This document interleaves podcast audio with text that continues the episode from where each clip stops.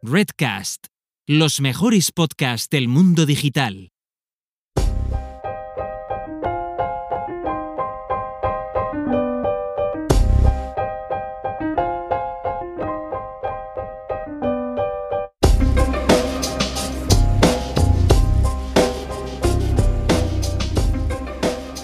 Ya hemos hablado muchas veces en el programa sobre aspectos éticos relacionados con la inteligencia artificial y hemos nombrado bueno, pues, situaciones eh, sobre sesgos, hemos hablado sobre discriminación, hemos hablado también sobre usos indebidos de la inteligencia artificial y seguramente sobre esto quizá de momento demasiado poco, pero hablar sobre ética es casi como hacer un, un brindis al sol.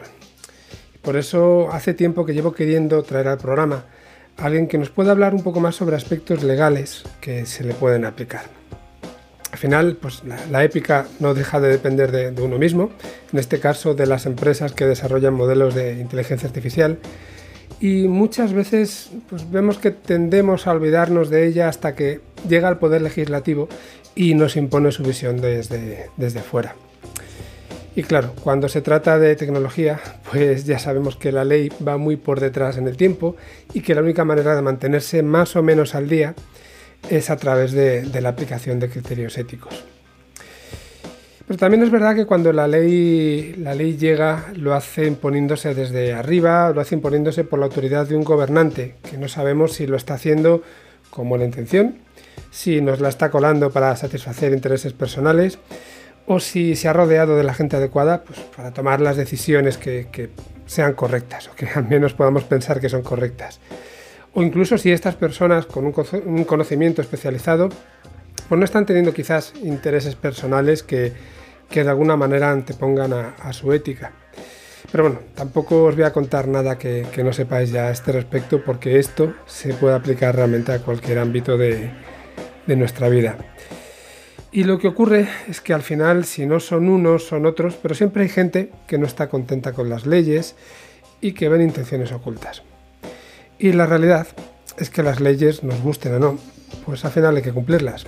Eh, al fin y al cabo, vivimos en un estado de derecho en el que nos sometemos a, una legislación inicialmente estatal, pero creo, y aquí me aventuro a hablar de algo en lo que soy más que profano, creo, o, más bien diría, que vivimos no ya en un Estado, sino en una civilización de derecho en la que tenemos que cumplir pues, con una legislación estatal, como hemos dicho, pero en nuestro caso, por ejemplo, en España, con una legislación europea, unas directivas que luego se transponen, y, en la que además lo que pasa en cualquier otro sitio del mundo, o al menos si hablamos de inteligencia artificial, a día de hoy lo que pasa en Estados Unidos o en China, nos afecta también de una manera más directa que de lo que nos podamos pensar. Y claro, en un mundo tan global, los modelos de inteligencia artificial que se generan en cualquier lugar del mundo terminan aplicándose pues casi en cualquier otro sitio. Pero las reglas del juego son distintas en función de esta localización de origen. No es lo mismo pues, eh, tener una empresa basada en Estados Unidos que basada en China, que basada en Rusia o que basada en, España. Y la responsabilidad de una empresa o las penalizaciones que puede sufrir cuando algo sale mal, pues son totalmente distintas. Como decía al principio, este es un tema que personalmente me interesa mucho, eh, del que desconozco mucho también y que seguramente por este desconocimiento siempre he pensado que estaba muy en pañales. Me refiero en concreto a la legislación que puede afectar a la inteligencia artificial.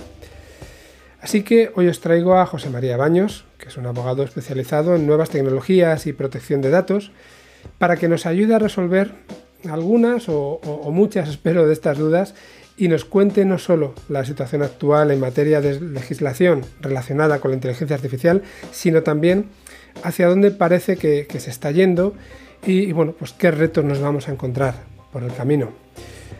Así que nada, como os digo, un tema que particularmente me interesa, que es muy distinto de, lo que hemos estado tocando en, el programa hasta el día de hoy y que espero que también sea de, de vuestro interés.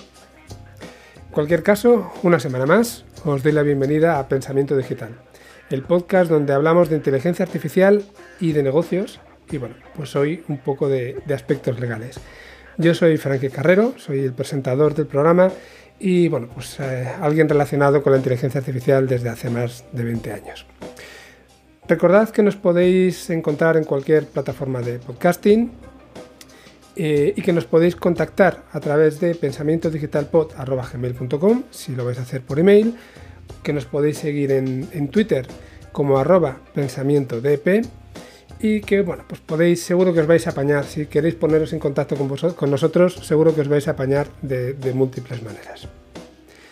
De momento os dejo con la entrevista, os dejo con José María y espero que la disfrutéis y bueno, yo os recomendaría que la escuchéis, iba a decir con otros ojos, pues será con otras orejas, de, cómo la escucháis, de cómo escucháis el programa en otras ocasiones, porque creo que tiene una serie de matices que son bastante diferentes. Volvemos en un rato y nos despedimos. Hasta ahora.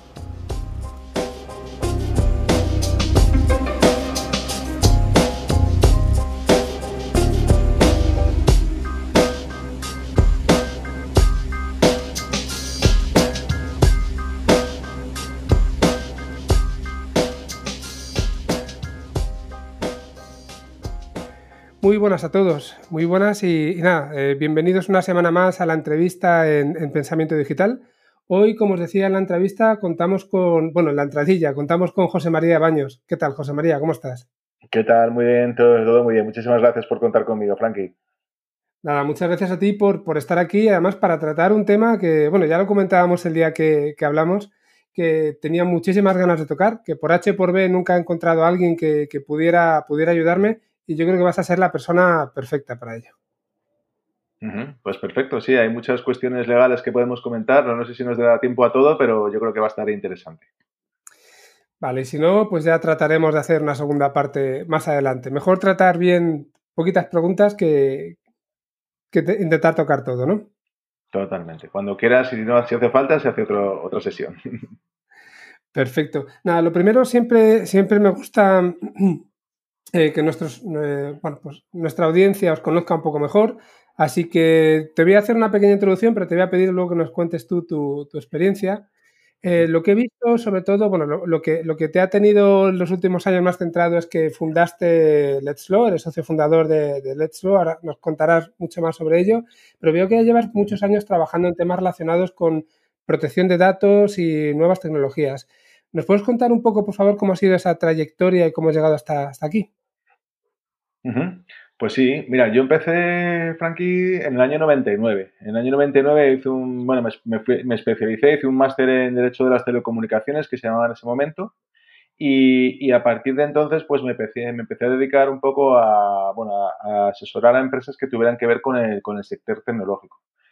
En, el año 2003 fui, yo creo, el primer abogado de Google en España que hizo toda la parte de adecuación de protección de datos de Google a, lo que era la normativa de protección de datos en ese momento, antes de, antes de RGPD. Y ya me fui, me fui especializando en, bueno, pues en, clientes, en clientes tecnológicos. Yo, efectivamente, como comentas, mi especialización es sobre todo el derecho tecnológico y, y el derecho mercantil. Y, bueno, pues en el año 2012, como comentabas antes, pues vi que, bueno, me apetecía montar una, empresa porque la verdad que yo soy también bastante, siempre me ha gustado pues emprender. Y bueno, pues decidí montar Let's que es un despacho de abogados, que es en lo que estoy enfrascado ahora, que ya tiene nueve años. Y bueno, pues actualmente somos 30 abogados y, y bueno, pues el espíritu es dar un servicio bastante ágil, muy práctico y cercano al cliente y con una especialización alta en lo que tenga que ver con el, con el, sector, con el sector tecnológico, con el sector digital. Bueno, ahora te, preguntaré un poco más sobre Slow para que nos, nos, cuentes, pero también me gusta preguntaros un poco primero por cuál es vuestra relación con, con la inteligencia artificial, ¿no? Yo entiendo que por una parte, pues algunos de tus clientes, seguro que en, algún momento determinado, pues eh, has trabajado con proyectos que, que utilizan inteligencia artificial pero imagino que también tendrás algún tipo de, sensación personal ¿no? sobre la inteligencia artificial. No sé qué, impacto te causa, si realmente como, usuario sabes cuando estás utilizando inteligencia artificial, si te genera algún tipo de rechazo, porque al final, eh, como usuarios, yo, me encuentro con pues un poco de todo, ¿no? Gente que lo entiende mejor, que lo entiende peor. ¿Qué, es para ti o qué, qué sensaciones te causa la inteligencia artificial? A ver, efectivamente, nosotros, bueno, a mí como abogado lo que me toca muchas veces y en, bueno, en Let's nos toca asesorar a proyectos que tienen que ver con, con, inteligencia artificial. Entonces, al final hay muchos proyectos de, de, automatización de procesos o, bueno, pues de proyectos que tienen que ver con, con la creación de software o, proyectos de marketing o, bueno, nuevas, o nuevas, o nuevas herramientas que se pueden estar haciendo eh, por parte de bancos o aseguradoras o proyectos que siempre, pues al final la inteligencia artificial pues generan algunas cuestiones legales sobre las que tenemos que asesorar. Entonces, claro, cuando, cuando ya lleva uno muchos años en el sector tecnológico, es verdad que luego yo siempre digo que yo soy un abogado tecnológico, que asesoro sobre estas cosas, aunque luego yo en mi vida, en mi esfera privada, tampoco es que yo sea una persona ultra tecnológica. Procuro un poco irme a, otro, a la esfera un poco más, más tradicional. Pero sí que es cierto que, a ver, a mí la inteligencia artificial como tal eh, no me da miedo ni me asusta. Mi percepción es que no nos damos cuenta de lo cerca que están determinado tipo de cambios que se van a producir en la sociedad, que, que están mucho más cerca de lo que realmente muchos pensamos, ¿no? Incluso entonces eso sí que me hace reflexionar y me hace preguntarme cómo será el mundo ¿no? dentro de, pues aquí a 5 o 10 años con la aparición de, pues ya de, software muchísimo más sofisticados, de machine learning, de inteligencia artificial, que sí que es cierto que mal, mal usados o mal aplicados, pues puede suponer un, gran cambio en la sociedad. Entonces, bueno, ahora lo vamos a comentar, pero yo creo que mm, más que preocupado, yo lo que diría es que, bueno, es algo que creo que es positivo, pero que, también hay que, hay que tener cierto control sobre ello porque la aplicación negativa de la inteligencia artificial pues puede tener consecuencias que, pueden hacer peligrar cómo funciona nuestra sociedad actualmente. Eso es lo que pienso. Vale, luces y sombras como, como pasa al final casi con cualquier aspecto de la vida, ¿no? Todo es bueno y malo a la vez. Exactamente, exactamente. O sea, no hay nada ni bueno ni malo. En principio es todo como se, cómo se quiere aplicar, como todo. Vale, pues si te parece, te voy a pedir, por favor, que nos cuentes un poco en general qué es lo que hacéis en Let's Flow, para que también la gente os conozca y os sitúe un poco, y luego ya entramos en, materia. Bueno, pues en Let's Flow, Frankie, lo que hacemos básicamente, bueno, tenemos varias áreas. Tenemos un área que es eh, que tiene que ver con más con, con, digital, donde asesoramos sobre, bueno, pues proyectos de propiedad intelectual, por ejemplo, cuestiones de inteligencia artificial que nos van a ocupar en esta, en esta charla, protección de datos, mm, bueno, mm, propiedad industrial, o sea, todo lo que tenga que ver con, digital. Luego tenemos un departamento también bastante potente que se focaliza en, startups y en corporate, lo que son, bueno, pactos de socios, planes de incentivos, ayudamos a las startups o también a inversores pues a cerrar rondas de inversión, toda esta parte es bastante potente. Tenemos también un departamento fiscal y contable, ya desde hace unos años, porque muchos clientes pues, nos lo piden, va un poco de la mano del asesoramiento legal, ¿no? la parte fiscal y, contable. Como no, siendo abogados, que es la fase, tenemos un departamento también de pleitos, bueno, eh, tiene que ver con, reclamaciones judiciales, cuando, bueno, pues que ya no queda más remedio, pues se va a juicio. Y, bueno, prácticamente, pues ya digo, somos un despacho de 30 abogados y, damos servicios también, tenemos una red bastante potente a nivel internacional.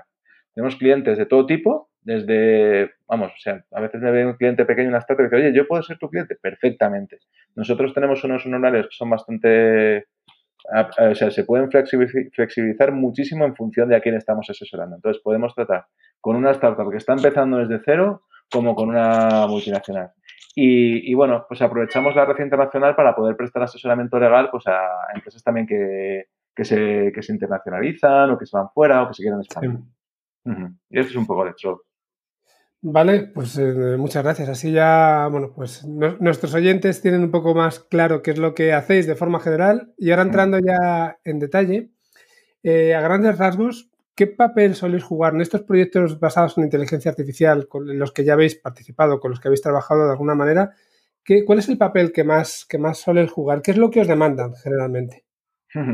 A ver, en materia de inteligencia artificial, lo que nos suelen demandar son, sobre todo, bueno, eh, o bien que hagamos eh, análisis legales acerca de, pues cuestiones que puedan tener pues que ver con desde la propiedad intelectual, por ejemplo, de un software que vaya a tener cuestiones de inteligencia artificial, porque bueno, la, propiedad intelectual de, la propia inteligencia artificial tiene su, tiene su miga, cuestiones también que tienen que ver con, protección de datos, por ejemplo, en relación con todo lo que puede ser el, los perfilados, automatizados, ¿eh? por protección de datos hay, hay bastante, de hecho se publicó hace no poco tiempo eh, una guía de la Agencia Española de Protección de Datos sobre temas de tratamiento de, inteligencia artificial.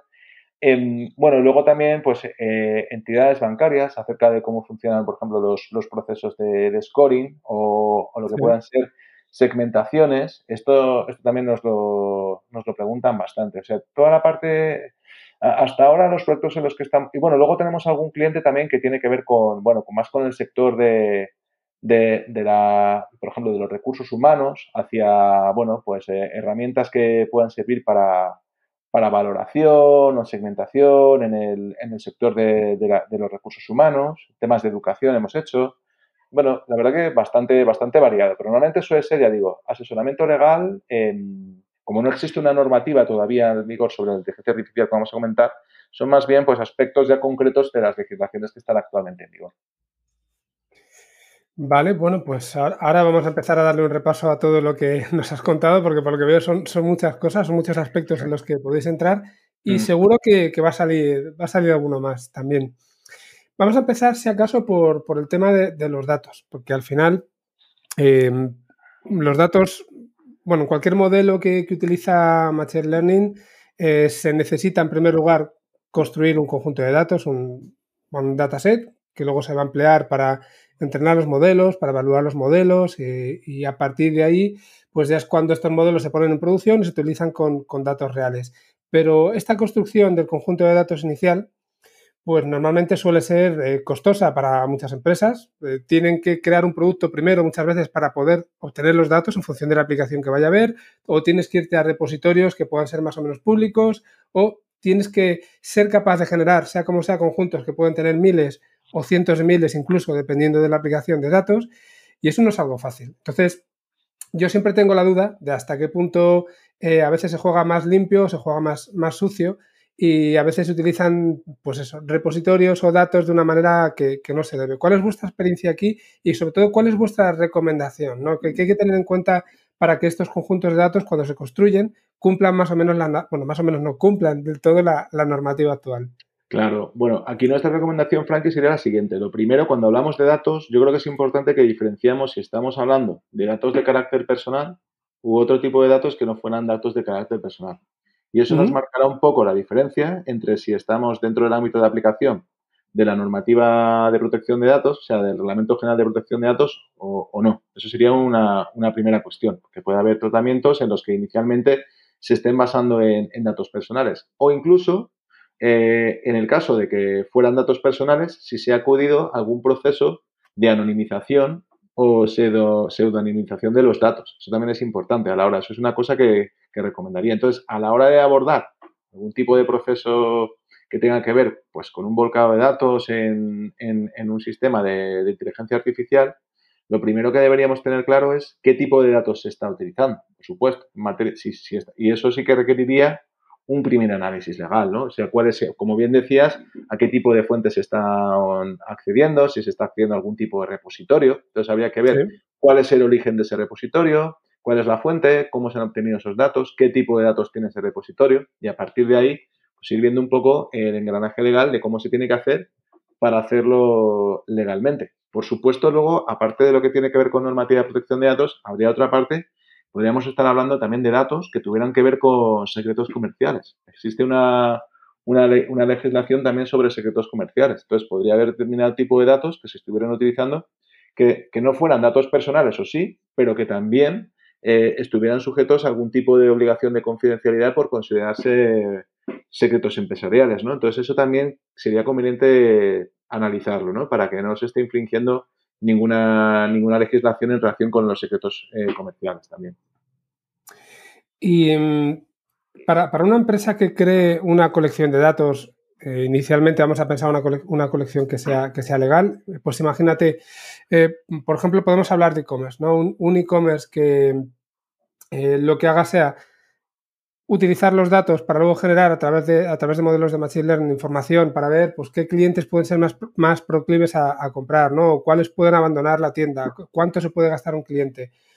Todos esos datos que, esta empresa está generando y que está utilizando para, crear su modelo, ¿Hasta qué punto los puede proteger y decir estos datos solamente son para, uso mío? Y estoy hablando de datos anónimos, ¿no? Porque entiendo, y aquí, de hecho, a lo mejor hasta doy un paso para atrás, entiendo que los datos personales, evidentemente, eh, tienen un, proceso, tienen una serie de, de reglas, pero si yo tengo un e-commerce alguien me viene al e-commerce, simplemente trazo de forma completamente anónima lo que está haciendo esa persona, eh, pero sin embargo eso me permite crear un modelo, esos datos que yo he conseguido en el e-commerce de forma anónima me permiten crear un modelo, ¿hasta qué punto ese modelo que creo y los datos que lo componen eh, los puedo proteger o los puedo crear, los puedo incluso llegar a, vender como un activo de la empresa?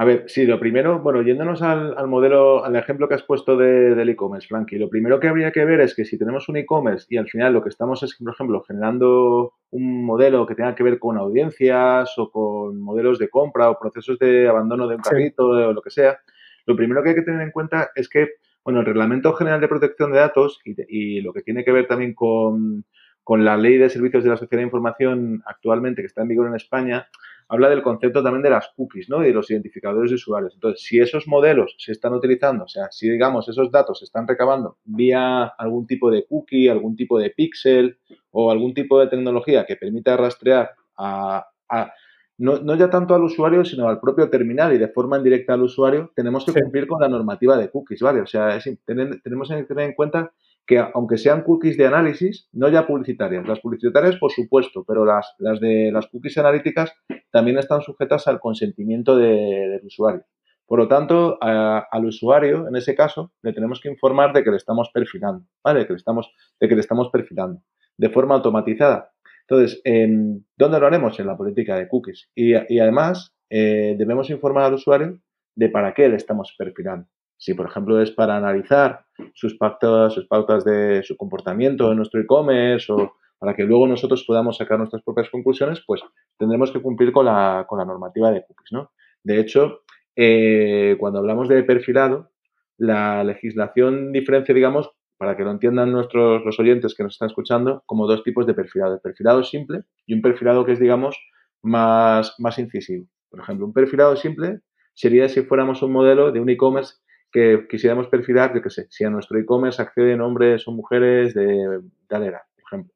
Eh, un perfilado más, más potente podría ser si, si, no tanto a lo mejor un e-commerce, pero si, por ejemplo, un banco que tuviera en su web un scoring o lo que sea, pues pudiera luego, en función del tipo de IDs que pueda entrar en su web, generar un, un software que automáticamente aprobase o denegase un préstamo en función de esos parámetros que se están, que se están produciendo, ¿no? Entonces, eso primero habría que tener todo esto en cuenta, porque los consentimientos que hay que obtener son un poco distintos, ¿vale? Pero hay, hay que tener una parte ahí, digamos, del consentimiento. Y luego, una vez que ya hemos analizado toda esta parte, luego me voy a la segunda parte que me comentabas, en hasta qué punto es protegible, ¿no? Bueno, luego, si, si, si luego ese e-commerce genera un modelo eh, con un software que quisiera utilizar para sí mismo o comercializarlo a terceros, pues esto sería susceptible de protección vía, vía propiedad intelectual, ¿no? Yo no creo que tanto los datos, o sea, los datos en sí mismos que pudiera tener, yo lo veo complicado, salvo que fueran datos anónimos, en cuyo caso, si esos, datos se han extraído de forma anónima, los resultados, digamos, de ese proceso de análisis también serían susceptibles de, protección, por supuesto. Entonces, eso, eso sí que es perfectamente protegible, ¿no? Por el, por el autor vía, por ejemplo, propiedad intelectual, si se trata de un software que se pueda comercializar en, la Unión Europea o en Estados Unidos, pues el software en algunos casos también puede ser patentable, ¿no? O sea que sí que se podría proteger. Vale, en este caso, entonces, por seguir con el ejemplo, aunque ahora te plantearé otra cosa, eh, entiendo perfectamente lo que dices de las cookies, pero entiendo, por ejemplo, que las sesiones no identifican de ninguna manera a una persona, sí que podríamos coger datos asociados solamente a sesiones, que son completamente anónimos, y eso sí que podríamos crear un conjunto de datos que se pudiera llegar a proteger, ¿no? Correcto, exactamente. Eso es, eso es. Al fin y al cabo, una cookie lo que está identificando no es tanto un usuario como más que un dispositivo, porque al fin y al cabo, yo ahora mismo estoy hablando contigo desde un terminal. Al fin y al cabo, yo este terminal lo puedo estar compartiendo, que eso es un poco, entre comillas, un poco un defecto que tiene la propia normativa de cookies, porque tú cuando te aceptas las cookies eh, no te están pidiendo el la firma electrónica, o sea, una firma digital, ¿no? Entonces, claro, no es lo mismo que cuando pagas los impuestos, imagínate que lo haces con el certificado de la Fábrica Nacional de Moneda de Timbre que dices José María Baños, no. En este caso, clicas a aceptar. ¿Y cómo sabe esa empresa eh, que el que va a aceptar soy yo, es mi mujer o es mi hija que está navegando, o sea, es, complicado en ese terminal, ¿no? Entonces es complicado, pero aún así, eh, dentro de todo ese proceso, es importante que quien esté utilizando esa información tenga su apartado de aceptación de política de cookies. Vale, vale. Eh, a mí por lo menos me, va quedando un poco, un poco claro ya este tema, pero si seguimos hablando de datos, hay otra, hay otra derivada que además es algo que en los últimos años eh, pues está, está muy en, boca de todos ¿no? Eh, a nivel social, que es el tema de los sesgos. Porque claro, tú construyes un conjunto de, de datos, cuando se construye de forma orgánica, por ejemplo en el caso del e-commerce, sí que refleja la realidad, porque la gente navega de determinada manera y los repartos estadísticos, si lo quieres ver así, se pueden corresponder mucho con la realidad social que hay después. Pero, pero claro, en el caso, bueno, incluso esto sería discutible, pero más allá de eso, en el caso de otros conjuntos de datos, por ejemplo, con las fotos, ¿no? Con el tema de las imágenes se, se comenta mucho. Otros conjuntos de datos donde se generan sesgos, pues al final se crea un modelo que en sí mismo es, imperfecto y que lleva muchas veces a, modelos que no solamente son imperfectos, sino que crean injusticias. Entonces, ¿qué, tenemos, si es que tenemos algo, para que a nivel legal se pueda obligar a que una empresa cuide esta parte de, los sesgos? ¿Y qué problemas te has encontrado tú al respecto? A ver, claro, eso esto que planteas es muy interesante, Frankie, porque efectivamente cualquier sistema que se esté puede estar creando de inteligencia artificial puede tener sesgos, incluso de origen, porque a lo mejor en el volcado de los datos, a lo mejor pues ya se está introduciendo datos que, pueden ir sesgados, ¿no? Y esto puede generar injusticias.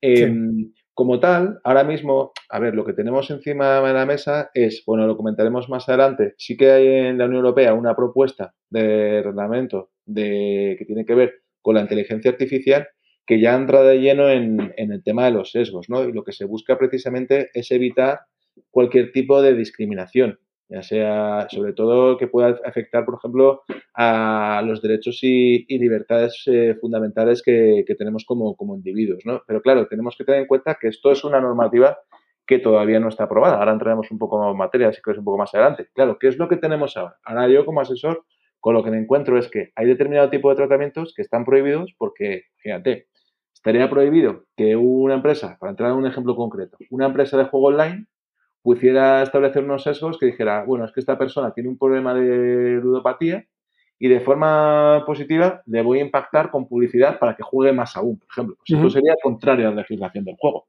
Por la legislación del juego. Entonces, en este caso, sí que habría una, una contravención legal, ¿no? O, o, también, hemos comentado antes, pues también la normativa de protección de datos. Si a alguien le fuéramos a perfilar, fuéramos a utilizar sus datos y, y no le estamos informando adecuadamente, acerca de para qué sirve ese perfilado, cuál es la lógica involucrada en ese, en ese tratamiento, pues también estaríamos incumpliendo con una normativa de protección de datos. Entonces, no tenemos, digamos, o sea, para, que, para responderte un poco más en concreto a la pregunta, no hay una normativa que regule la inteligencia artificial, pero sí que tenemos distintas normativas que en algún momento determinado, dependiendo un poco del tipo de datos que se esté tratando, sí que pueden prohibir determinado tipo de tratamientos que puede haber de datos con inteligencia artificial y que pueden generar en un momento dado discriminaciones ¿no? a, terceras personas. Y esas son las herramientas que tenemos hoy en día. Vale, te voy a poner otro ejemplo sobre un tema de que puede traer discriminación y son, por ejemplo, los, los altavoces inteligentes. Para gente que tenga algún tipo de, problema a la hora de, hablar, ¿vale? Que hay de diferentes tipos, la mayoría de estos altavoces inteligentes no están entrenados de manera que puedan reconocer lo que, lo que estas personas pueden decir, ¿no? Entonces, se crea un tipo de, injusticia y la pregunta va en este, en este caso un poco por, la misma idea, ¿no? A nivel legal, eh, ¿supone algún problema? Quiero decir, el hecho de que no hayan tenido en cuenta a estas personas para poder generar este modelo, porque no, lo han tenido en cuenta en cuanto a que no han utilizado eh, archivos de, audio eh, de este tipo de, personas precisamente para poder entrenar los modelos. Entonces, ¿esto tiene algún, algún impacto, alguna repercusión o realmente es algo que no se contempla todavía, al hilo de lo que estabas diciendo? Claro, a ver, al hilo de lo que estamos comentando, todavía esto no, no está tan contemplado. Puede producirse algún tipo de discriminación porque cuando se produce algún tipo de, de pues por ejemplo, eso, de, de sistema que tenga que ver con reconocimiento de voz o lo que sea, o asistente virtual, al fin y al cabo puede haber, por ejemplo, efectivamente, pues personas que tengan algún tipo de discapacidad que están, que están siendo sesgadas. Entonces, lo idóneo sería que cada vez hubiese también legislaciones que tendiesen a, proteger a esos, a esos colectivos y que no queden discriminados. Pero a día de hoy no tenemos nada al respecto en este sentido. O sea que al final queda todo del lado de, las empresas, ¿no? Que tengan esa ciencia, perdón, esa cierta conciencia social en, este caso y que bueno, pues pongan quizá un poco por en un lado de, la balanza el negocio y en el otro lado de la balanza también esta serie de, elementos. Totalmente, eso es. Y en este sentido, ¿qué, responsabilidad tiene una empresa, puede tener una empresa que cuando desarrolla un modelo de inteligencia artificial? Porque estamos hablando de casos que generan una cierta injusticia, que ya es grave de por sí, pero puede haber otros casos más graves donde un modelo que, bueno, que dé un resultado que no sea adecuado y todos los modelos de inteligencia artificial eh, tienen errores, igual que los tenemos los, los humanos, pues uno de estos modelos puede eh, provocar un mal diagnóstico, por ejemplo, de, una enfermedad, o puede provocar que un coche autónomo atropelle a una persona, o un montón de situaciones, bueno, que como hemos visto también en algunos casos, que una persona se la meta en la cárcel, ¿no? O que no se la, se la conceda un, eh, iba a decir indulto, no, ¿cómo se llama? Me sale la palabra en inglés, pero bueno, no se le conceda la libertad de forma, de forma anticipada. Entonces, ¿Qué responsabilidad tienen las empresas en este tipo de casos?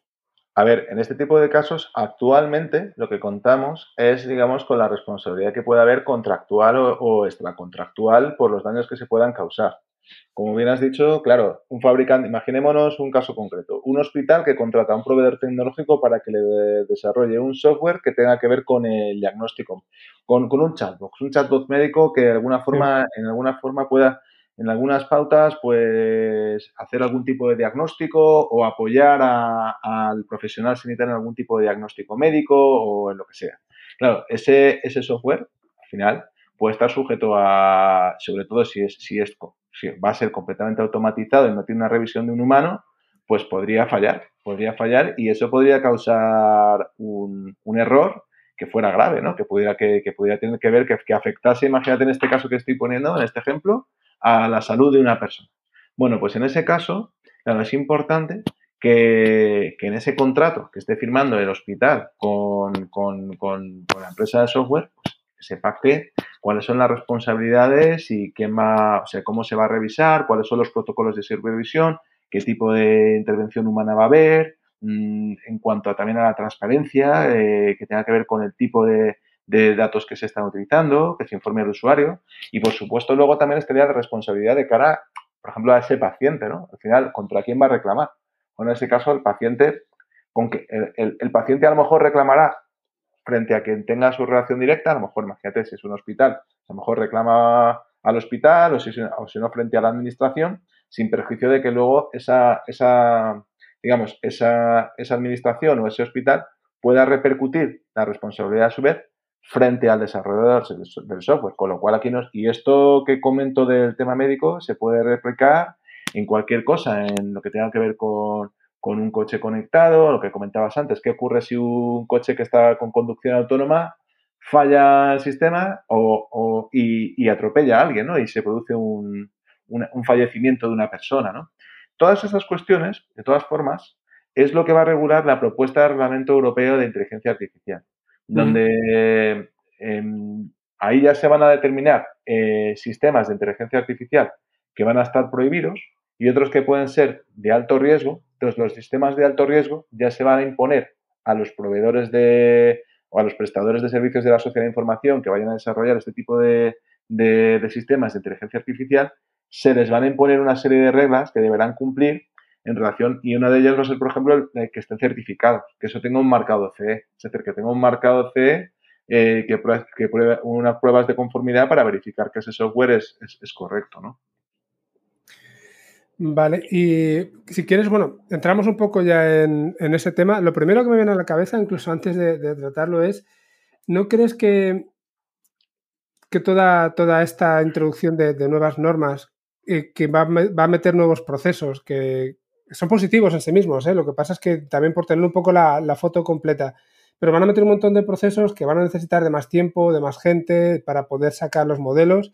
Em, claro, puede ser que de alguna manera lo que haga es eh, ponernos en desventaja. Estoy hablando, cuando hablamos de, normativa europea, estoy hablando mm. respecto de, China y de Estados Unidos, ¿no? que en principio ya se estaba diciendo sin que entrara en vigor o se, se publicara esta normativa que estamos por detrás debido a la utilización de los datos que tenemos que hacer en comparación con ellos, si encima nos pone estas limitaciones, ¿no crees que nos vamos a quedar por detrás? Luego habría que ver si eso es bueno o malo, ¿no? Pero ¿qué, impacto mm. crees que puede tener?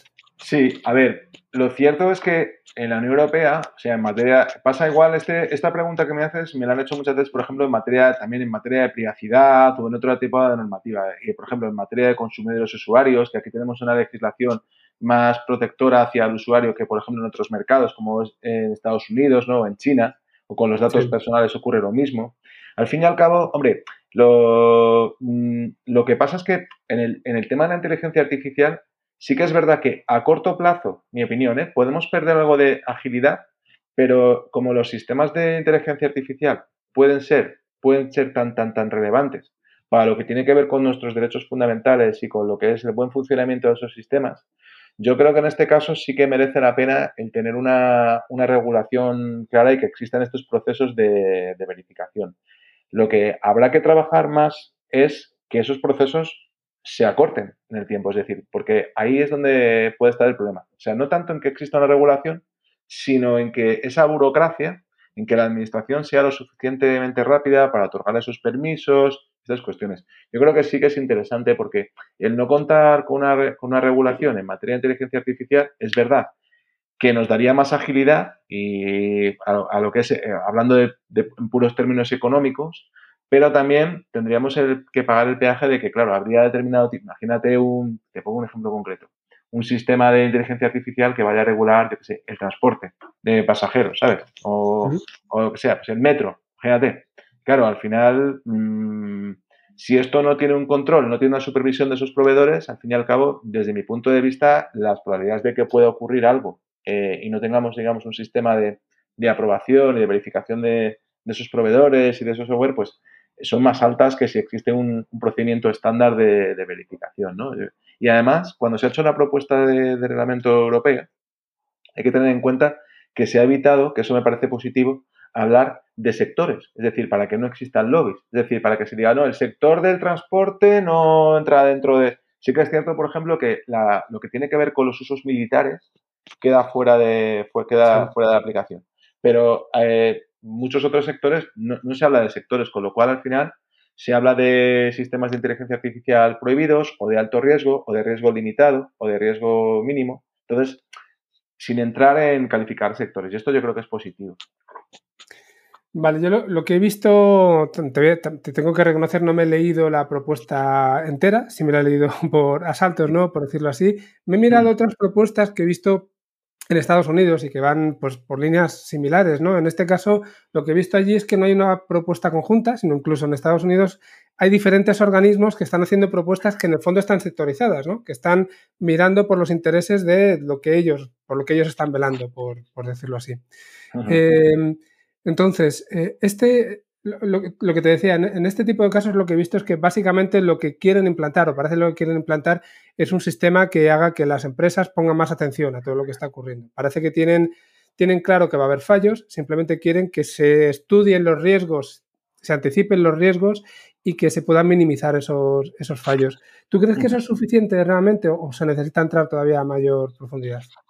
A ver, yo, yo, yo creo que se tiene que entrar en, en, materia, que es un poco lo que hace la propuesta de reglamento que, que tenemos en la Unión Europea. Primero que una cosa que, que, es buena de la Unión Europea es que al fin y al cabo, aquí cuando se hace una un reglamento comunitario es de aplicación a todos los Estados miembros de la Unión Europea. Eso es muy positivo porque al final aquí contamos con una normativa marco, que eso nos da una ventaja, por ejemplo, frente a Estados Unidos, que muchas veces allí parece que, por ejemplo, en materia de protección de datos, ellos tienen en, la California Privacy Act, que es la legislación de protección de datos de California, pero no tienen tanto una legislación estatal. Entonces, eso nos da una ventaja. Y luego yo, yo sí que creo que, eh, por ejemplo, hemos hablado antes de, los sesgos, ¿no? Pues claro, que exista una, una regulación, por ejemplo, donde se diga, oye, pues un sistema de inteligencia artificial de riesgo inadmisible sería, por ejemplo, un juguete que tuviera un sistema de asistencia vocal para incitar a un menor a comportamientos peligrosos, imagínate. O, que un gobierno o un partido político pudiera hacer una puntuación social de los usuarios, ¿no? Y de algún tipo de sesgo, ¿no? Eso, por ejemplo, debería estar prohibido. Y el contar con una regulación europea que nos proteja, pues creo que es positiva. Antes hablábamos de los sesgos, pues, pues está muy bien. Luego, Eh, que también exista una clasificación de tratamientos de inteligencia artificial que tengan que ver con sistemas de alto riesgo, por ejemplo, yo qué sé, infraestructuras críticas, tipo transporte, el sector educativo, eh, lo que puedan ser, por ejemplo, mm, componentes de seguridad, imaginémonos, por ejemplo, cirugía que tuviera que ver con la asistencia de un robot, por ejemplo. Hemos hablado antes también del sistema bancario, sistemas de calificación crediticia, ¿no? Mm, bueno, o sistemas, por ejemplo, de migratorios, ¿no? De, por ejemplo, que tuviera que ver con, el control fronterizo o, incluso temas que tuvieran que ver con la administración de justicia. Pues yo creo que es muy positivo que con carácter previo a la comercialización de cualquier sistema de inteligencia artificial que pudiera entrar en un alto riesgo, pues eh, esos sistemas estén obligados a hacer una adecuación de evaluación y que se verifique cómo se pueden mitigar los riesgos. ¿eh? Luego, hemos hablado antes de cómo se van a obtener los datos, pues que el conjunto de datos eh, que se vayan a utilizar nos aseguremos que tiene una calidad alta y que no, y que no resulte discriminatoria, ¿no? Que luego que existe una trazabilidad de resultados, que se informe de forma clara y adecuada a los usuarios, ¿no? Y luego también, importante, Mm, que, exista una supervisión humana de esos sistemas para minimizar los riesgos y, bueno, pues que se le dote de la seguridad necesaria. Entonces, yo creo que esto sí que es importante, Frankie, porque al fin y al cabo estamos hablando de cuestiones, pues en los ejemplos que he puesto, que son muy relevantes y que, que por supuesto que existen estos controles, pues mm, al final yo creo que es una ventaja competitiva, fíjate lo que te digo. Fíjate, escuchándote, eh, yo creo que el que más que menos se tiene que dar cuenta de que la inteligencia artificial al final está afectando y va a afectar a todos los órdenes de, la sociedad.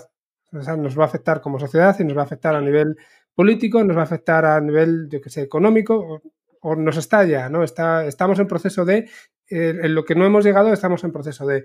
Entonces, claro, e, evidentemente es algo que va a tener tanta importancia que de alguna manera yo entiendo que, tengamos que poner algún tipo de protección. Otra cosa es que sea la adecuada o no, y, lo digo desde el desconocimiento porque al final no soy abogado y, mi razón me dice una cosa, pero, pero luego seguramente se me escapan un, montón de temas, ¿no? Pero sí que has, comentado sobre la marcha algo, algo concreto que también a mí siempre me, despierta bastante interés y, dudas al respecto, y es la diferencia entre el uso de la inteligencia artificial como una herramienta eh, de automatización frente al uso como un sistema de apoyo a la toma de decisión porque hay muchos casos en los que sí que tenemos un sistema que automáticamente toma decisiones y hace cosas, como un coche autónomo, por ejemplo, como supongo que será un sistema de detección de fraude crediticio, que imagino que eh, también lo hará de forma automática y decidirá si le concede o no le concede a alguien el crédito o lo que sea, pero en muchos casos sí que tiene que haber una persona que guiada por ese sistema tome la última decisión, como por ejemplo suele ocurrir muchas veces en, en medicina, ¿no? Como suele mm. ocurrir si un juez se apoya en la inteligencia artificial también para tomar una, decisión. Em, ¿Hasta qué punto es, vosotros hacéis esa distinción también entre automatización y la, toma, la, ayuda en la toma de decisiones? A ver, eh, claro, por ejemplo, en, materia de protección de datos, por ejemplo, el perfilado que se define en el Reglamento General de Protección de Datos es el que es el totalmente automatizado. Por ejemplo, si ya interviene un humano, por ejemplo, en ese proceso, ya no estaríamos sabiendo un perfilado totalmente automatizado, por ejemplo, imagínate. Entonces, normalmente, a ver, en lo que estaba comentando ahora, por ejemplo, en este tipo de sistemas es importante diferenciar porque, bueno, desde mi punto de vista, la mayoría de sistemas de inteligencia artificial que van a venir en el futuro van a ser casi completamente automatizados, ¿no? Lo que pasa es que luego va a haber alguien que los programe y yo creo que sobre todo la clave aquí es va a haber alguien que los supervise. Entonces yo diferenciaría entre esos dos, entre, entre esos, esas dos áreas que has comentado, efectivamente. Lo que puedan ser procesos de inteligencia artificial que pueden recabar datos, pero que luego la decisión final la tome, por ejemplo, imagínate, en el sector sanitario, a lo mejor hay una herramienta que va a recabar una serie de datos, bueno, y luego al final va a haber una persona que va a interpretar esos datos, ¿no? Al final, pues eso sería un, un tipo de tratamiento.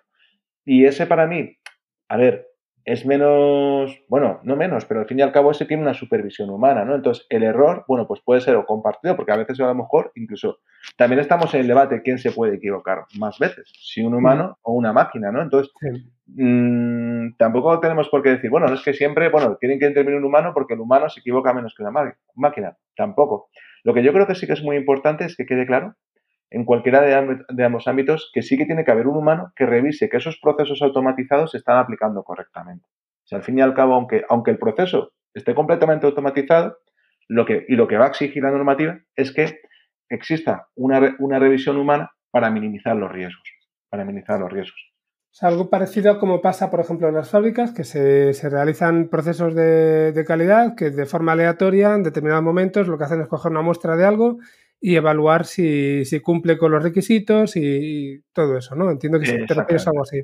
Algo así, o sea, que existan. ¿Qué controles? A ver, habrá que ver en, función del tipo de, de, actividad que se esté llevando a cabo, cuáles son los controles idóneos para minimizar los riesgos, porque, bueno, puede ser lo que decíamos antes, si puede llegar un punto en nuestra sociedad que un robot pueda completar completamente un proceso, una operación y sea, pues imagínate, pues imaginémonos que un robot pudiera hacer, hacer una operación a corazón abierto en un futuro o lo que sea. Bueno, bueno, y, y, que lo hiciera incluso con una precisión superior a la de un humano por, por, lo que sea, porque ya esa máquina, pues, bueno, por las características que va a tener, eso sería perfectamente posible. Entonces, lo que, lo que habrá que ver es que esas existan unas personas que controlen y que supervisen, pues como hoy en día se supervisa, no sé, que un avión antes de salir a volar, pues que esté todo correcto y tal, pues igual, que haya unas determinadas personas que verifiquen pues que el software, el hardware, todo lo que tenga que ver con esa inteligencia artificial, pues esté funcionando correctamente y cada uno tendrá que determinar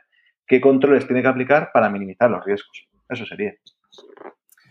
Vale, con, todo esto que comentamos también, en el fondo la sensación que me queda es que no hay nada nuevo bajo el sol. Quiero decir, que en el fondo son problemas con los que ya nos hemos enfrentado en el pasado con otro tipo de revoluciones industriales y es cierto que todo esto lleva tiempo hasta que se pone un, orden, ¿no? Lo que pasa es que quizás aquí en, los últimos, no sé si 20, 30 años estamos avanzando tan, tan rápido y con un crecimiento tan, tan exponencial que cada vez es más difícil que la regulación y que el control se pongan, se pongan al día con estos requerimientos técnicos, ¿no? O con lo que nos pueden dar.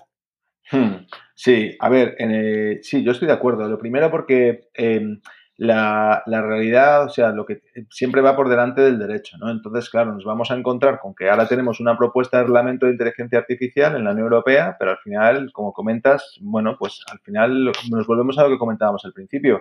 La inteligencia artificial no tiene por qué ser negativa, sino que es una cosa más sobre la que nos, nos, va, nos va a entrenar ventajas y, por supuesto, pues algo que, que se irá regulando, se irá regulando poco a poco. Entonces, mm, bueno, de hecho, también una cosa que creo que es interesante comentar es que en la propuesta de reglamento de inteligencia artificial contiene unas sanciones que son muy cuantiosas para las empresas. Por ejemplo, se establece un, régimen sancionador que va de multas administrativas que van, por ejemplo, de hasta los 30 millones de euros si el infractor está, si fuese una empresa, o, hasta el 6% del volumen de negocios eh, mundial de, esa empresa, por ejemplo. Entonces, eh, son, son sanciones que pueden ser muy altas. Podríamos estar hablando de, porque, bueno, el 6% del volumen de negocio de una empresa muy grande mundial, imagina si estuviéramos hablando del 6% del volumen de negocio de, Google, por ejemplo, pues estaríamos hablando de, pues a lo mejor de, de, miles de millones de euros, ¿no? Entonces también es importante. a lo mejor Google o Amazon son miles de millones de euros. eso es. Entonces, claro, mm, esto, esto también yo creo que es, es positivo en el sentido de que, bueno, al final también va a existir un control, un control sobre, bueno, sobre el uso de esas tecnologías, ¿no? De, alguna manera, pues nos debería, nos debería que tranquilidad. Más allá, por ejemplo, de lo que puedan ser los usos militares. Porque, bueno, eh, eh, pues, leyendo artículos de inteligencia artificial, por ejemplo, también vi el otro día uno de, no sé si fue en la, en la en la guerra de Libia, por ejemplo, un dron que, que, de forma automática había asesinado, había matado a no sé cuántas personas porque había quedado fuera del control de, los humanos mm, de forma no querida.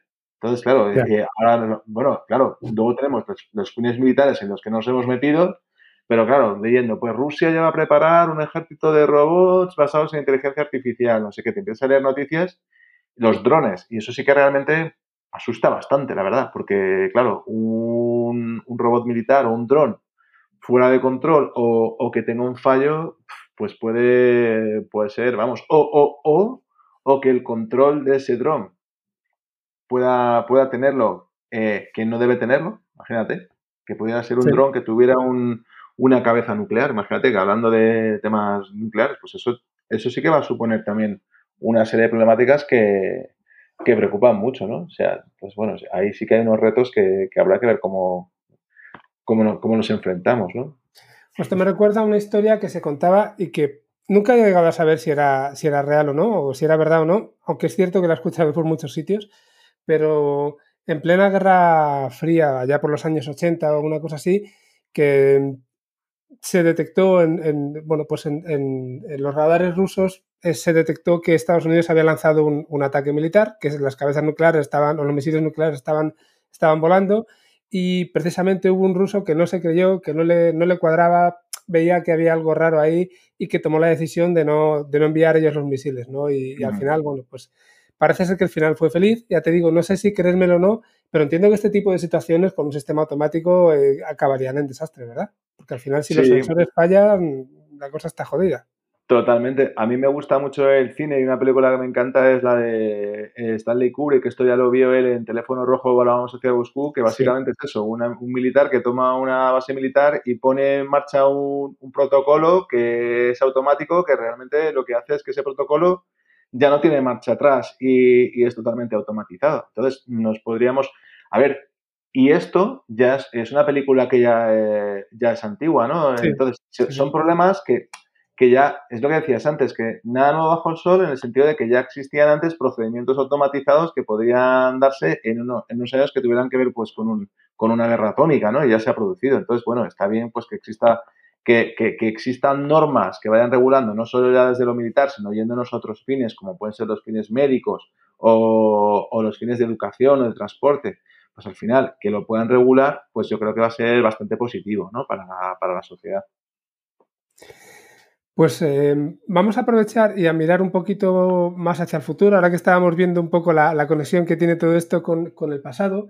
Y, te voy a preguntar también por cuáles son los retos que ves a, corto plazo y en concreto, algo que, salió en nuestra, una conversación que tuvimos ya también hace, hace varias semanas, eh, lo que puede pasar con los robots. Ahora que realmente estamos empezando a ver robots que, bueno, robots llevamos teniendo hace un montón de años, pero no eran robots humanoides o animaloides, si lo quieres ver así, ¿no? Son robots mucho más industriales. Estamos empezando a ver robots humanoides o, con formas de animales que hacen cosas que ni soñábamos casi y parece que cada vez está más cercano esto que veíamos en la, en la ciencia ficción. Y eso me trae a la cabeza, más allá de esa, parte que puede ser más o menos divertida, eh, todo lo que se ha hablado también en los últimos tiempos sobre los derechos de los robots, o sobre si los robots tienen que cotizar, o todo este tipo de, de cosas. ¿Cómo lo ves? desde el punto de vista legal, si quieres, luego también desde el punto de vista personal. A ver, desde el punto de vista legal, bueno, ya te adelanto que también va a haber una regulación sobre las máquinas, ¿vale? Eso ya se está trabajando en ello, en la Unión Europea. O sea, tiene que haber una, regulación que regule las propias máquinas. Al fin y al cabo, eh, bueno, puede haber tecnología, por ejemplo, cyborg, donde determinado tipo de, pues, pues nos puede implantar un, chip en el cerebro o, o, en cualquier parte del cuerpo que pueda controlar eh, una máquina, por ejemplo, que podamos, no sé, encender o apagar el ordenador con, una, con el cerebro o, bueno, otro tipo de cosas. Imagínate que fuera... Y, claro, las máquinas, pues lo mismo. Eh, al final, desde mi punto de vista, tiene que existir una regulación porque, no sé, si hubiera un, una máquina que nos controlase, imagínate, alguien que tuviese problemas de alcoholemia y que lo estuviera controlando, se puede... Eh, que, quisiera como de enfermera esa máquina, por ejemplo. O el tema cyborg, ¿no? Que, que hubiera, pues, no sé, un brazo que alguien se pudiera incorporar un brazo, pues lo mismo que hoy en día la gente se tatúa el cuerpo, se pone un piercing, que dijera, ah, pues yo me voy a poner un brazo mecánico, no sé, y pues claro, un brazo mecánico de esos, al final, tiene, un, tiene unos usos muchísimo más peligrosos, ¿no? En un momento mal usados, ¿no? Entonces, toda esta parte, mi opinión es que es lo mismo. Tiene que existir una, una regulación al respecto donde ya se ve que haya algunos, algunos vídeos de Boston Dynamics, por ejemplo, que se ven por ahí, que la verdad que algunos que están un poco, yo creo que son un poco en parte fake, pero bueno, ya se ve todo el potencial que, pueden tener y otros que no son tan, tan fake. Entonces, bueno, totalmente, que exista una regulación, lo veo totalmente eh, esencial. Y luego mi opinión personal al respecto es que, bueno, mm, al final máquinas siempre, siempre, siempre ha sabido, ¿no? La revolución industrial también pues causó mucho revuelo el hecho de que puede haber una, serie de máquinas, ¿no? Y que parecía que iba a cambiar tanto la sociedad y bueno, se cambió, pero al final, bueno, pues eh, el mundo sigue girando, ¿no? Y yo creo que mi opinión es que habrá máquinas, pero pero que el mundo sigue girando y no, no, no tiene por qué tener una, un componente tan negativo como, como a priori se puede pensar. Esto que comentabas de, de, los chips implantados en el cerebro, que parece que también en los últimos tiempos se ha comentado bastante sobre ellos, claro, ahí, ahí hay, hay, un doble sentido, si lo quieres ver así. Por un lado está el hecho de que tú mm, tengas ese chip y que ese chip lo que haga es de alguna forma analizar tu cerebro y emitir una serie de, bueno, pues de, de ondas o lo, o lo, que sea que luego se reciban en otro aparato y que haga lo que sea, pues desde mover un ratón o incluso activar un brazo que tú tengas eh, pegado al cuerpo o yo que sé, encender la tele para que no se quiera mover del, del sillón, ¿no? Tonterías de esas hasta cosas realmente que puedan ser eh, interesantes. Claro, hay mucha gente que el miedo lo tiene sobre todo si el sentido es al revés. Es decir, si dejamos que llegue información al chip que de alguna forma pueda condicionar nuestro, nuestro cerebro. Y todo esto evidentemente suena a ciencia ficción, nos estamos metiendo en un terreno que a día de hoy nos resulta irreal, pero bueno, ya sabes que toda tecnología que, sea lo suficientemente compleja, pues es indistinguible de la, de la magia, ¿no? Y, lo que ahora mismo nos parece ciencia ficción y magia, pues es muy posible que a medio o largo plazo termine siendo real. ¿Tú crees que merece la pena empezar a, a legislar también esta, esas cosas desde ya, en previsión de que realmente, como hemos dicho antes, que las leyes o que la normativa va con la lengua fuera detrás de la tecnología, ¿crees que merece la pena empezar a legislar con antelación? Igual que hay gente que a lo mejor patenta cosas que sabe que a día de hoy no son reales, pero que igual alguien las puede llegar a querer hacer dentro de un tiempo y, y así ya tienen ellos la, la patente. ¿Cómo hmm. lo ves?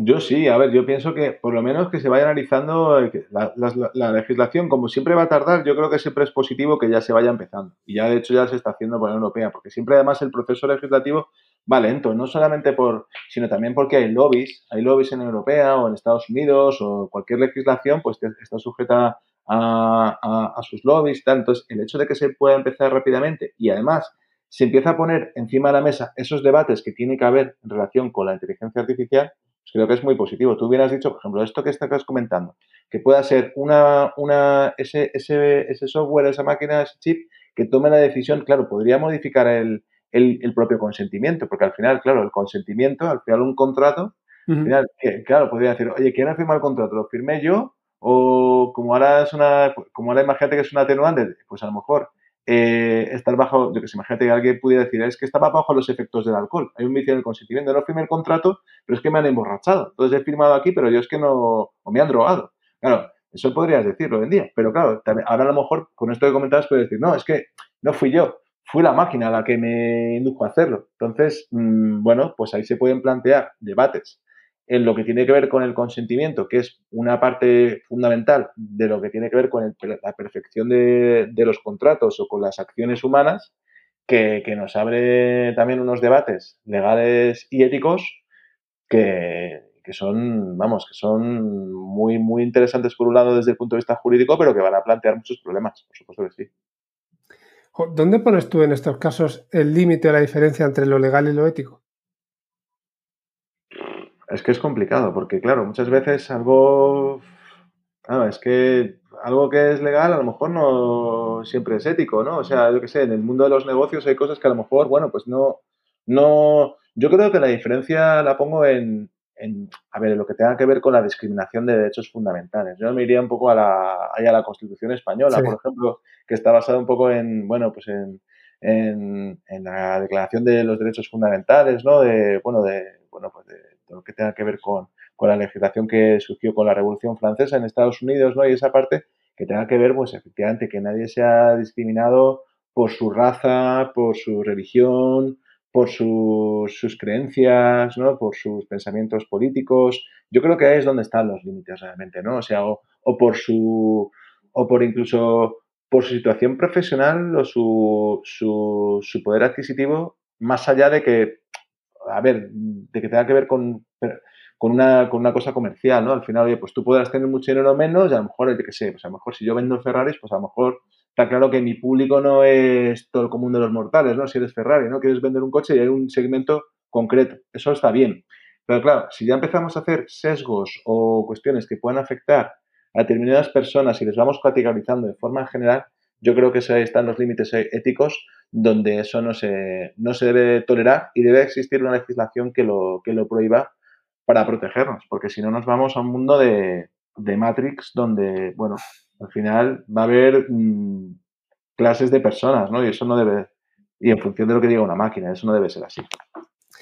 Sí, fíjate que según dices eso, eh, lo primero que me viene a la cabeza es que al final todos estos derechos fundamentales que citas, y tienes toda la razón, se vulneran todos los días de mil formas distintas. No, no, no precisamente por máquinas, sino que somos nosotros. A mí siempre me entra la duda de hasta qué punto le podemos exigir a una, a una máquina, entendiendo además que la máquina no deja de ser algo que, está programado por nosotros, ¿vale? Que, o, muy afectado por, por, los humanos de alguna forma. ¿Hasta qué punto le podemos exigir a una máquina que cumpla cosas que nosotros no estamos cumpliendo? Pues totalmente. A ver, lo que pasa es que, bueno, eh, quizá tenga una ventaja, que la máquina al fin y al cabo la programas y evitas, a lo mejor la máquina en ese sentido es mucho más fría, para bien y para mal, ¿no? Al fin y al cabo, mm, eh, ese componente de subjetividad, a lo mejor con la máquina, pues te lo, vas a quitar, ¿no? Entonces, bueno, ese, si, si se aplica correctamente, para mí en algunos casos incluso a lo mejor es quizá mejor que metiendo una máquina, porque yo qué sé, a lo mejor en un momento dado, yo que sé, te pongo un ejemplo, te vas a, bueno, sí, ahora no sé si hay algún funcionario que es, tú te vas a una administración y a lo mejor si el funcionario está de mal humor no te quiere atender ese día porque le has caído mal o, o porque no sé y le dice qué tal.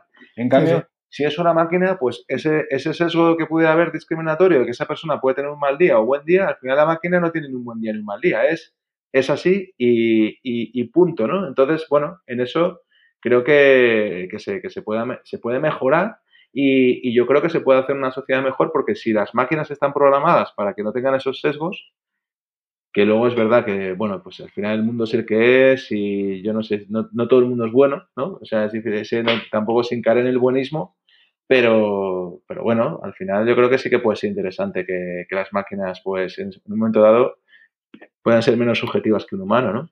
Y menos discriminatorias. Sí, desde cierto punto es lo que tú dices, tiene sus puntos positivos y, negativos y seguramente en función de la situación pues puede ser bueno, puede ser, puede ser malo también. Te voy, a, te voy a hacer una pregunta que se sale un poco de, quizá del ámbito, pero has citado Matrix y a mí una de las cosas que me trae siempre a la cabeza Matrix es pues transhumanismo, poshumanismo y tal. También te voy a preguntar como curiosidad aparte, desde un punto de vista legal, entre comillas, hasta qué punto ¿Sabes si se ha empezado ya a tratar esa posibilidad de que realmente podamos volcar nuestras conciencias en un ordenador o algo así? Te lo digo porque es algo que, aunque sea ciencia ficción, también hay mucha gente que, lo comenta. De hecho, cada vez hay más gente que piensa que estamos viviendo una simulación. ¿Vale? Que esto también entiendo que es muy discutible. Pero el hecho de que si algún día podamos volcar nuestra conciencia y replicarla en una máquina, eh, eso, más allá de los temas éticos, ¿chocaría a día de hoy con algún tema legal? Que se te venga a la cabeza y a lo mejor es una pregunta difícil de contestar. Bueno, en su momento, esto, bueno, me viene la idea, ¿esto cómo se llama? ¿Second Life? ¿No se llama Second Life? Sí, Second Life.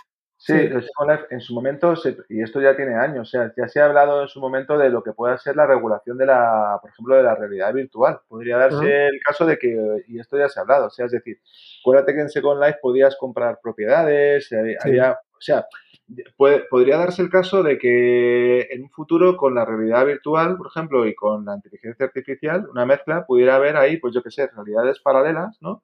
Que, que, tuvieran una valoración económica, igual que pueden tener, igual es que sucede hoy, por ejemplo, con las criptomonedas, otra serie de, activos que no, que no, en una criptomoneda al fin y al cabo no, no es una, una, una, moneda de curso legal hoy en día, ¿no? Y al, cabo, y al fin y al cabo tiene un valor económico. Entonces sí, sí que nos podemos encontrar al, final ahí, ¿qué reglas regirían? Bueno, regirían las mismas reglas que rigen en el mundo real. Al final, las reglas de que al final eso sí, si es susceptible de tener una valoración económica, por supuesto, una persona podría tener cosas en, un, en una realidad virtual que alguien esté dispuesto a, ir por ella, a pagar por ellas o, incluso también se podrá regular la publicidad o en ese mundo virtual. Entonces, bueno, al fin y al cabo eso, desde mi punto de vista, no cambia tanto desde el punto de vista legal porque sería una realidad paralela, pero que no dejaría de ser objeto de una regulación como es la del mundo real, ¿no? Pero irían por ahí los tiros, básicamente.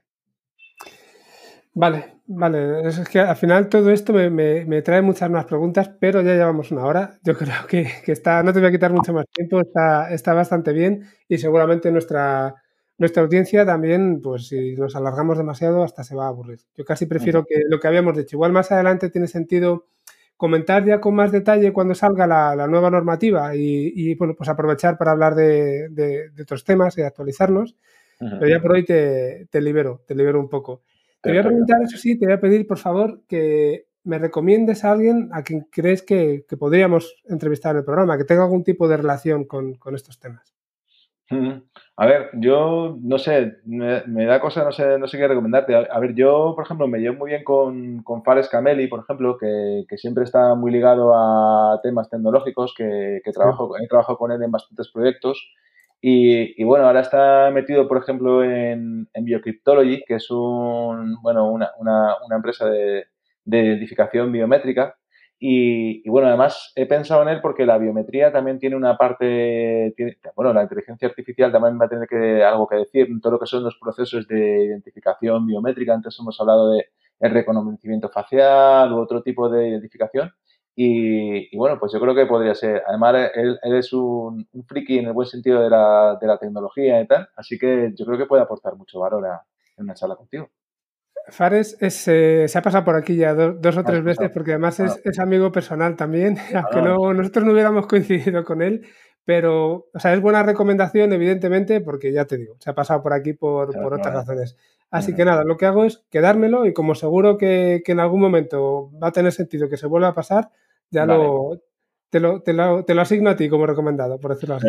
Frankie, muy bien, muy bien. Pues nada, te agradezco muchísimo, de verdad, que te hayas pasado por aquí. Yo, a mí se me ha, vamos, se me ha ido el rato sin, darme cuenta. Lo único que mm. hacía era salirme o, llegarme preguntas a la cabeza y yo creo que te las he ido haciendo absolutamente todas. Y no sé si te he puesto en algún momento en algún aprieto, pero desde luego ha salido fenomenal de todas ellas. Bueno, bueno, pues nada, a mí la verdad que me gusta, hombre, muchos aprietos porque al final hay muchos muchas incógnitas y bueno, ya sabes que los abogados estamos entrenados para salir por donde sean las preguntas que nos hacéis, pero vamos, hay muchas incógnitas todavía. Sí, vamos, yo siempre, siempre me decía, bueno, no voy a decir su nombre, pero un, abogado que es amigo mío siempre me decía que al final vosotros estabais para, para, lidiar con las zonas grises, ¿no? Precisamente esas que son las difíciles, porque lo que está claro, para bien o para mal, no hay, no hay mayor problema. Entonces, claro, ahí con este tipo de temas, con muchos otros, ¿no? Pero con este tipo de temas, sobre todo cuando lo, asociamos a, temas éticos, eh, pues hay tanto gris que, que, que es que solamente puede haber preguntas. Totalmente. Es que además tú piensas, Frankie, que nuestro trabajo, hombre, hay veces que sí. O sea, yo siempre pongo un ejemplo. Hay cosas, o sea, si un semáforo está rojo o verde, está muy claro. Pero hay muchísimas zonas grises donde al final nosotros lo que hacemos es asesorar y, y, al final es el cliente o esa persona quien tiene que tomar la decisión final, porque nuestro trabajo, sobre todo cuando te preguntan, es porque existe una duda y, y, el derecho no es, no es, como matemáticas, ¿no? Al fin y al cabo. Bueno, mm. Eh, entonces, no es como, sí, bueno, y tampoco a veces las matemáticas, pero vamos, que no es como dos y dos son cuatro, ¿no? A veces hay zonas grises donde, bueno, pues hay que valorar y por eso, y por eso nuestro trabajo consiste más que nada a veces en ejercer de guías o de, o de, prevenir eh, posibles problemas que puedan venir a las empresas, ¿no? Esa es la clave. Luego hay otro punto que para mí le añade bastante dificultad y te iba a despedir ya, pero al final me voy a liar un poco más.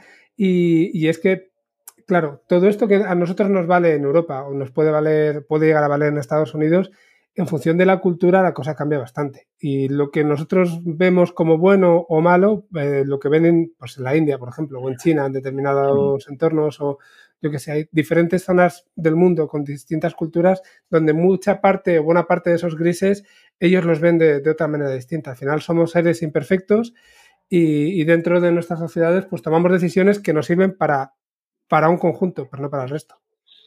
Totalmente. A ver, el, derecho, o sea, es una cosa que para mí no me gusta tanto porque, porque a la hora de internacionalizarse es más complicado. O sea, eh, mm. es, una cosa, es una cosa muy local. Es decir, al final las leyes que pueda haber, efectivamente, como bien dices, en un país, yo qué sé, en un país musulmán a lo mejor está prohibido beber alcohol, por ejemplo, y mm. seguro, vamos, y, y, aquí no. Entonces, eh, y, muchos usos sociales de, como has comentado, China, la India, los países, por ejemplo, que tengan que ver con países musulmanes, entonces, em, son muy, muy distintos aquí y las normas que estemos aplicando pueden ser muy distintas o incluso nos vamos a encontrar con que existan países que no tienen la normativa, porque al fin y al cabo sí, en la Unión Europea a lo mejor estamos con la normativa, pero, por ejemplo, el otro día hablando con unos abogados chilenos, en Chile todavía no tienen la normativa de protección de datos. Allí es lo que llaman un data paradise, por ejemplo, no existe. Imagínate, eh, y, a lo mejor la normativa que puede llegar a Latinoamérica de inteligencia artificial, pues le quedará. Entonces sí, nos encontramos con, al ser un mundo global, pues distintas normas aplicables y eso pues puede tener también sus problemas, porque los que quieran hacer el mal, pues lo que decía, a lo mejor si existe, puede existir una normativa en la Unión Europea, pero va a decir, bueno, pues vámonos a estos otros países, vamos a llamarlo que están en vías de desarrollo, como se quiera decir, o que no tienen, ¿eh? Eh, y al fin y al cabo, mm, que no tienen una legislación, y ahí podemos hacer lo que nos dé la gana, porque esto, en vez de ser un data paradise, es un eh, IA paradise, ¿no? Y ahí podemos hacer las pruebas, los sesgos que queramos, que ahí nadie nos va a decir si estamos discriminando o no. Eso, por supuesto, eh, es otro debate ético que hay que tener y que, y que hoy en día existe y, está ahí, ¿no? Que lamentablemente, bueno, pues hay, eh, pues, yo qué sé, ciudadanos de primera y de segunda y de tercera categoría, ¿no? Y, bueno, pues hay que tenerlo en cuenta, por supuesto que sí. Bueno, ahora, ahora, ya sí, te libero de verdad, que al final te he vuelto a liar, como, como te decía. De nuevo, mil gracias por pasarte por aquí y te mando un abrazo muy fuerte. Gracias. Un abrazo, Frankie. Estamos en contacto. Hasta luego.